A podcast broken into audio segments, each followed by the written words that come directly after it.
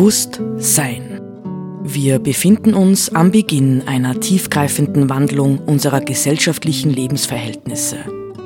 Welche Gedanken und Inspirationen können uns dabei helfen, diesen Wandel zu bejahen und zu gestalten?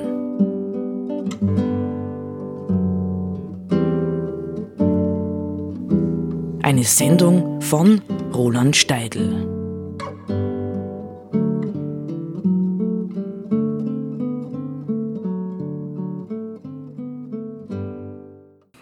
September.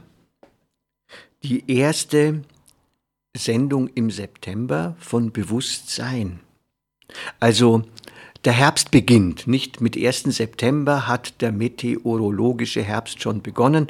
Der richtige Herbst beginnt dann wie immer, ich glaube am 22. September ist das. Ähm, und äh, was heißt das? Ja, Tag und Nacht gleiche. Und ab dieser, diesem Zeitpunkt des Septembers nimmt die Dunkelheit zu und die helle Zeit des Tages nimmt ab. Das heißt, wir sind nicht mehr so verführt vom Draußen und werden unser Leben wahrscheinlich Zug um Zug wieder in den nächsten Wochen und Monaten bis auf Weihnachten hin mehr nach innen hin orientieren. Und dieses Innen hat natürlich ähm, seine Chancen.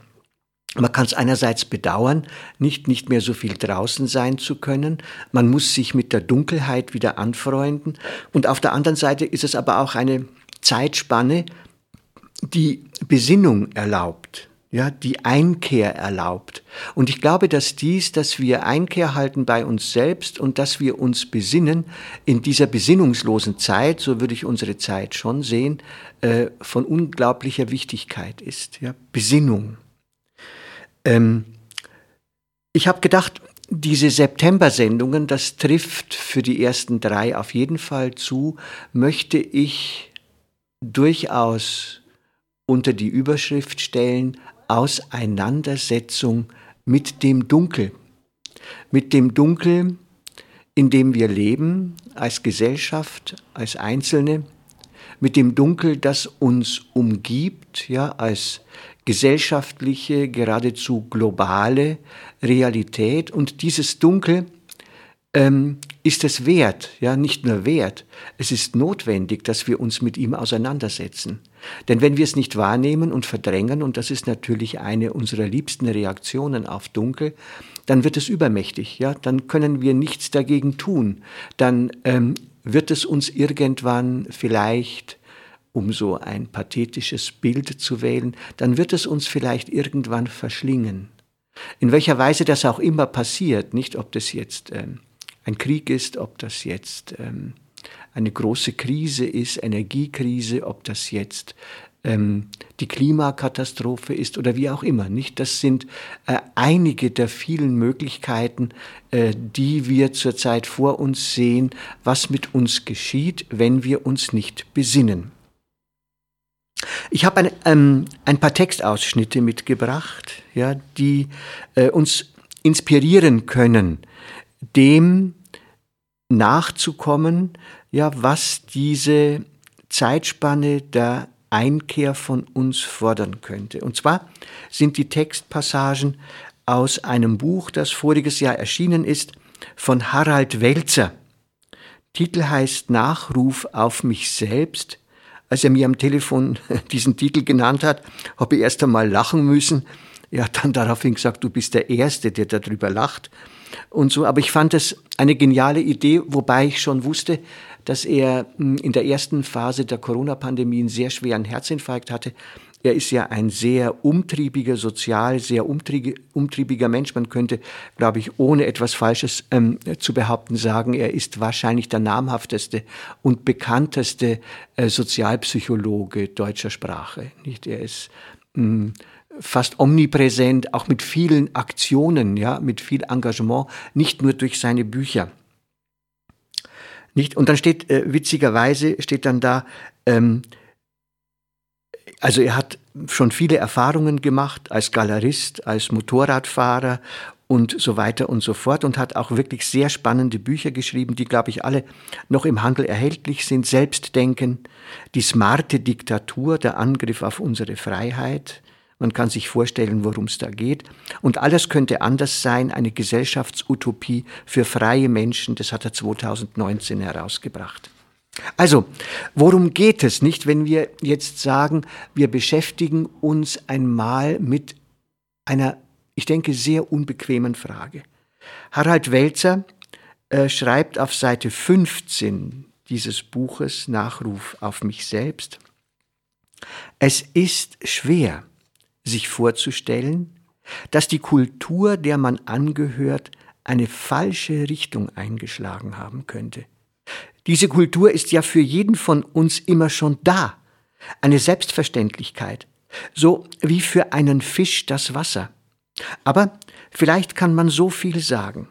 Eine Kultur, die wie unsere ihre eigenen Voraussetzungen konsumiert, also verbraucht, muss im Irrtum sein. Das wäre auch menschheitsgeschichtlich gar nichts Neues. Wir haben massenmörderische Kulturen gesehen, wahnhafte und solche, die ihr kulturelles Gepäck in Lebensräume getragen haben, wo es nicht hinpasste. Oder die einen Weg eingeschlagen haben, der ins Desaster und in die Selbstabschaffung führte. Das, äh, denke ich, ist zunächst einmal vielleicht eine provokante Herausforderung, ja, zu zuzugeben. Und ich glaube, das ist etwas, wovor wir uns, ich würde fast sagen, überwiegend, ja, oder sehr viele Menschen drücken. Die Erkenntnis nämlich äh, zu fassen, wir könnten mit dieser modernen technischen Konsumkultur, wir könnten auf einem Irrweg sein. Und teilweise kommt es mir ja so vor, als wären wir unglaublich bestrebt, ja, mit Hochgeschwindigkeit könnte man sagen. Diese Erkenntnis, sind wir noch auf dem richtigen Weg, diese Frage zu verdrängen. Wir beschleunigen, nicht? Ähm, ähm, wie heißt es von Mark Twain, gibt es diesen schönen Satz, glaube ich, ähm, als sie das Ziel aus den Augen verloren, beschleunigten sie ihre Schritte. Nicht?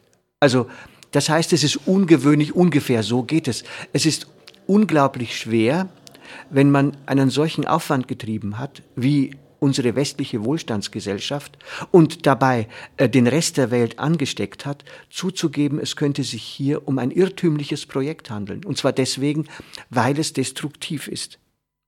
Ähm, können wir können wir die Infragestellung dessen zulassen, was wir erleben? Ja, können wir zulassen, äh, dass die Lösung der Probleme, die wir zurzeit gesellschaftlich vor uns sehen, dass diese Lösung nicht in technischen Innovationen liegt, dass sie möglicherweise stattdessen in äh, Veränderungen unserer Haltung zum Leben, zur Natur, zu den Mitmenschen liegen könnten, dass sie darin liegen könnte, äh, nicht noch schneller zu werden, nicht noch mehr konsumieren zu müssen, sondern vielleicht sogar bescheidener zu werden. Nicht? Robert Habeck hat ja äh, vor einiger Zeit deutlich gesagt, wir werden ärmer werden. Und das könnte für manche Leute äh, bedrohlich wirken. Und es ist wahrscheinlich auch für eine bestimmte Gruppe in unserer Gesellschaft durchaus bedrohlich, nicht? Weil sie schon am Rande für unsere Verhältnisse der Armutsgrenze leben oder vielleicht sogar wirklich arm sind. Aber ich glaube, für einen großen Teil der Gesellschaft ist es nicht wirklich eine Bedrohung. Es ist nur eine Umorientierung notwendig. Ich muss bejahen, dass etwas, das wir bisher gewohnt waren, so nicht mehr weitergehen kann. Dass es eine Änderung braucht. Dass wir der Transformation bedürftig sind. Und dass wir am besten tun, wenn wir diesen Gedanken bejahen und uns positiv darauf einstellen, die Transformation zu fördern, zu gestalten. Ich will nochmal zurückkommen jetzt auf äh, einen anderen Text, eine andere Textpassage von Harald Welzer. Ähm, da schreibt er ähm, im Kontext dieses, ja, mh, dieses Themas, wenn wir erkennen würden, dass wir auf dem falschen Weg sind, dann würde das ja eigentlich bedeuten, dass wir Stopp machen müssten. Wir müssten einfach aufhören, ja? Und dieses Wort aufhören, das ist für den Harald Welzer in seinem Kontext durchaus wichtig. Und er schreibt dann, die rastlose Moderne, ja, also unsere Zeit, hat keine Rituale der Verabschiedung von dem, was für sie wichtig war. Und es könnte sein, dass man besonders dann intensiv an etwas festhält, wenn es keine Form der Verabschiedung gibt. Wenn eine Fabrik abgerissen wird, wird sie abgerissen. Fertig. Wenn Kohlekraftwerke stillgelegt werden, werden sie stillgelegt. Fertig. Aber könnte es nicht sein, dass der Übergang in eine neue Phase, der Wechsel einer Strategie viel einfacher fallen würde, wenn eine rituelle Begleitung des Aufhörens stattfände? In anderen kulturellen Zusammenhängen haben wir Übergangsriten, die Konfirmation, die Abifeier, die Hochzeit, die Taufe, die Beerdigung. Aber dort, wo zum Beispiel der Wechsel eines Energieregimes geschieht, gibt es nur einen Beschluss und nichts.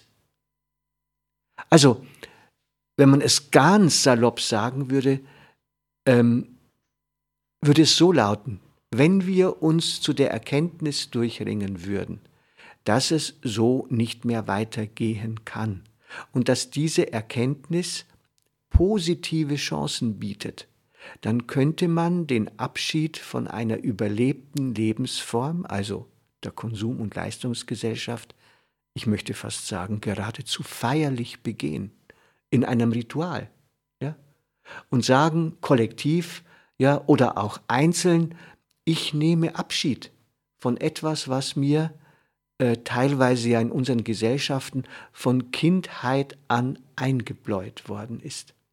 Wenn ich mich erinnere an meinen Vater, für den war das wichtigste Wort oder eines der ganz wichtigen Worte auf jeden Fall Fortschritt.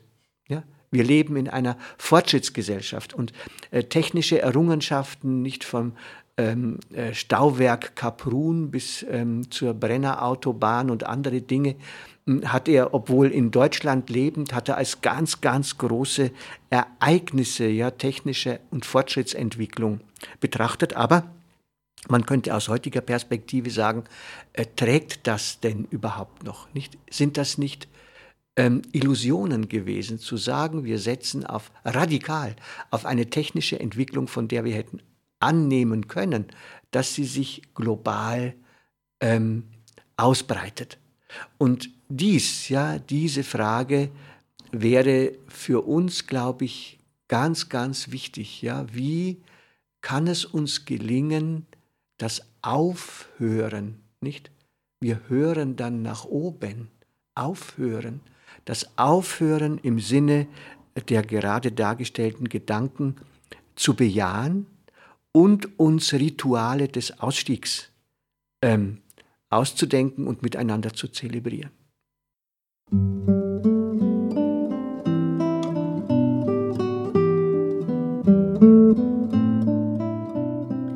Sie hörten Bewusst Sein.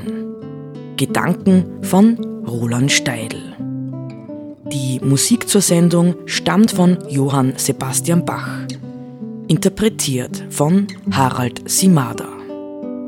Diese Sendereihe steht auch als Podcast in unserem Online-Archiv zur Verfügung.